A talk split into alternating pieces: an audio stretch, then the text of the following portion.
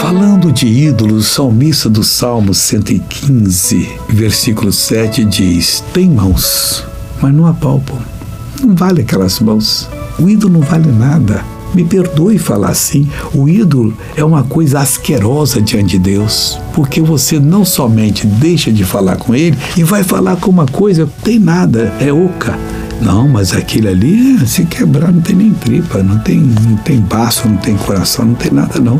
Tem mãos, mas não apalpam. Tem pés, mas não andam. Como é que ele vai andar para lhe ajudar? Nem som algum sai da boca, da, da garganta deles, da boca. Não sai. São vazios, são mísseis. Tem mãos, mas não apalpam. Tem pés, mas não andam. Nem som algum sai da sua garganta. Mas da sua tem que sair o som para Deus, dizendo: Deus, perdoa-me dos tempos que adorei um ídolo, que pedi ajuda a eles. E Deus perdoa. Agora eu quero abençoar você. Pai, eu dou a bênção para essa pessoa, em nome de Jesus de Nazaré, e você diz: muito obrigado.